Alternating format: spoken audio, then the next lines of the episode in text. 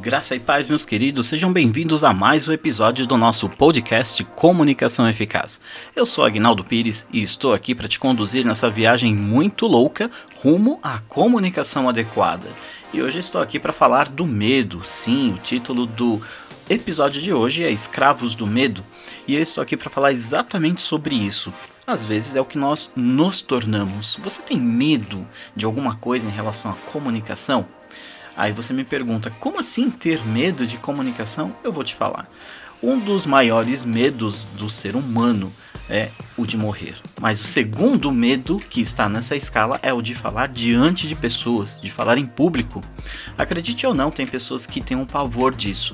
Mas nem é sobre isso que eu quero falar é sobre o medo de você se comunicar talvez com pessoas específicas porque você se acha um patamar abaixo, porque você acha que o seu nível não é o essencial para falar com aquelas pessoas, porque você acredita que de alguma forma ela está te julgando o tempo todo, está te analisando.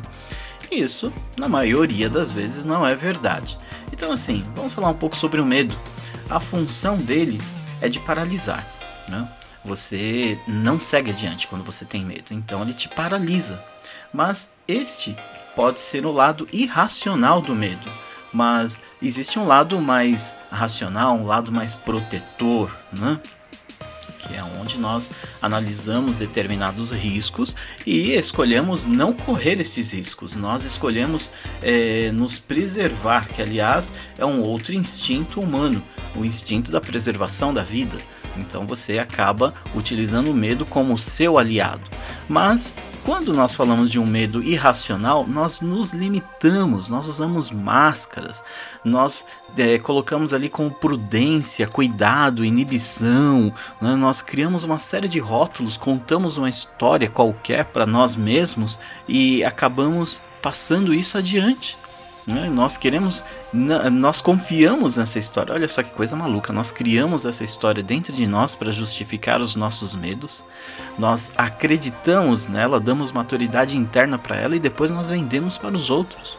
Então, ah, eu nunca faria um negócio desse porque eu tenho uma certa inibição, eu sou inibido, ah, porque é, não é comigo, eu sou uma pessoa mais fechada, mas muitas dessas vezes não que a pessoa não possa ser, não é isso, mas muitas dessas vezes o medo está sendo mascarado por um tipo de rótulo destes, né, por algum destes rótulos. Então, o ideal é que nós identifiquemos quão racional é o nosso medo.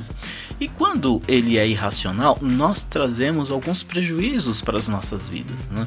Um deles é que os nossos sonhos e planos eles vão sendo trocados ao pou, aos poucos por uma insegurança que vai dando espaço à infelicidade e depois você vai ampliar as suas percepções negativas das coisas né?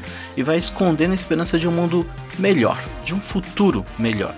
Então, eu não preciso ir muito longe. Você conversa com algumas pessoas com certa idade e essas pessoas elas têm medo de pisar na, na calçada de casa porque elas acham que alguma coisa ruim vai acontecer, né? Porque aconteceu com a fulana da rua de cima.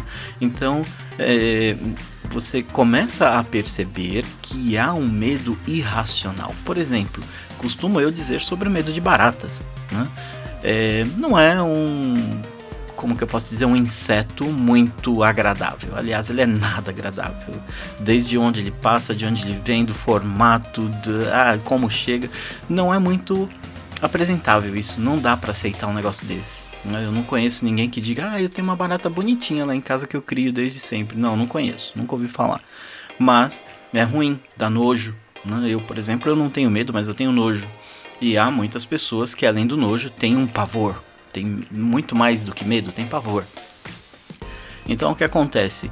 É, este seria um medo irracional, na minha opinião, porque você é muito maior do que uma barata. Você pode matar essa barata, seja ela voadora, seja ela não voadora, terrestre, sei lá, não sei nem como me referir a uma barata que não voa, mas existem isso, desde o seu chinelo até o inseticida, nem que você é, detone ali um, um, um frasco de, de inseticida em cima de uma barata, né? Mas você consegue vencê-la. É, é possível, não tem, não tem problema. É diferente de um animal maior, como por exemplo se viesse um lobo para cima de você, um urso, né? aí seria um medo mais racional. Lógico, eu não tenho a menor chance de lutar contra o urso, o urso e sair vivo. Né? Certamente ele é mais forte do que eu. E mais do que isso, ele está lutando por outro instinto que é o de se alimentar antes de se defender. Então, é, esse seria um medo mais racional da coisa. E os nossos principais sinais né, de que estamos com medo é que nós começamos a fugir das coisas. Nós colocamos ali um motivo para fuga, colocamos o isolamento, a apatia, o abandono de novas oportunidades. Por quê? Porque temos medo. Olha, eu tenho um cargo aqui de gerente e eu acho que você é o melhor para isso. E você responde: não, não sou, não posso, não quero, não dá, não sou preparado, eu isso, eu aquilo, e você não vai. Né? Quando na verdade talvez uma pessoa estivesse apostando em você para te formar, para te dar ali o que falta, né? para que você fosse um bom funcionário nessa parte, para te reconhecer, e você acaba abandonando. Um outro exemplo também no ambiente corporativo são as pessoas que precisam falar com um gerente, com um diretor. Né? Elas se sentem tão abaixo dessas pessoas que não conseguem se dirigir. Eu conheço pessoas que inevitavelmente tiveram que fazer apresentações para cargos maiores e elas simplesmente travam. Né? Elas não fazem o que precisam fazer, elas não falam o que precisa ser dito, elas não, não se lembram de que elas têm autoridade para falar daquilo que elas estão falando que o diretor não tem. O diretor está ali ouvindo, ele quer absorver. Talvez ele te faça algumas perguntas e você é a pessoa certa para responder, porque domina o assunto. Né? Então, algumas pessoas simplesmente se esquecem disso. Elas focam tanto no medo que acabam deixando essas oportunidades de lado. De repente, você poderia ser percebido dentro do ambiente corporativo e não é justamente porque o medo está tomando conta da sua realidade ali do seu momento. E quando que o medo é bom? Como eu disse, quando ele nos afasta das coisas ruins, das situações que podem trazer algum risco à nossa vida. Né?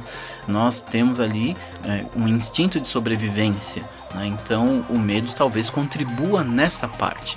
Se eu subir a um, um, prédio de 100 andares e lá me colocar num parapeito e olhar para baixo, óbvio que eu vou me sentir meio que desconfortável, porque o meu instinto de sobrevivência diz que eu estou um, correndo um certo perigo, né, se eu não estiver ali aparado por alguma coisa. Mas é justamente isso, porque a nossa mente sabe até que ponto nós devemos chegar. Mas isso falando de instinto de sobrevivência. O que nós fazemos é sobrecarregar esse instinto de sobrevivência, ampliando para outras coisas e dando uma outra conotação a esse medo. Isso é muito ruim. E esse medo racional, ele permite que nós avaliemos a situação e optemos por correr esse risco ou não. Né? Então, isso é importante. Não correr o risco, enfim, é, é uma escolha nossa. Ou correr, por exemplo, quando eu saltei de paraquedas. Eu quis correr o risco. Eu cheguei na porta do avião e foi o pior momento daquilo, daquela experiência. E eu realmente quis saltar. Por quê? Porque eu sabia que era uma oportunidade única, porque eu sabia que eu não voltaria ali tão cedo, porque eu sabia que é, nada é, que eu tivesse feito até ali tinha esse peso, tinha tido esse peso de experiência. Né? Eu queria realmente ter aquela experiência, saber como que é você saltar e depender tão e somente de um paraquedas além de outras coisas, né? Não quero entrar no mérito da questão, mas a ideia é essa: você escolhe passar o risco ou não. Quando eu cheguei na porta do avião e tive medo, óbvio que foi ali o meu instinto de sobrevivência falando: olha, você tem, você tem certeza que você vai saltar dessa altura? É, pode ser perigoso. E eu escolhi sim, eu tenho certeza, e pulei. Mas poderia ter voltado dali, como teve gente que voltou, porque não suporta esse período. Então é isso. Nós devemos saber aí até que ponto o medo é nosso amigo ou não, racional ou não.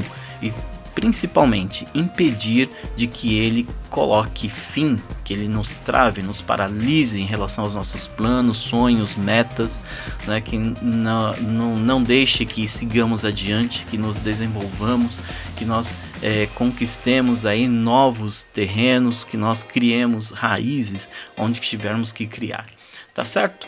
Este é o episódio de hoje e eu vou ficando por aqui, mas antes disso, lembrando mais uma vez que o livro Comunicação Eficaz 2.0, Ambiente Corporativo, já está à venda na Amazon.com e você também tem a opção de leitura através do Kindle, para quem tem esse hábito aí.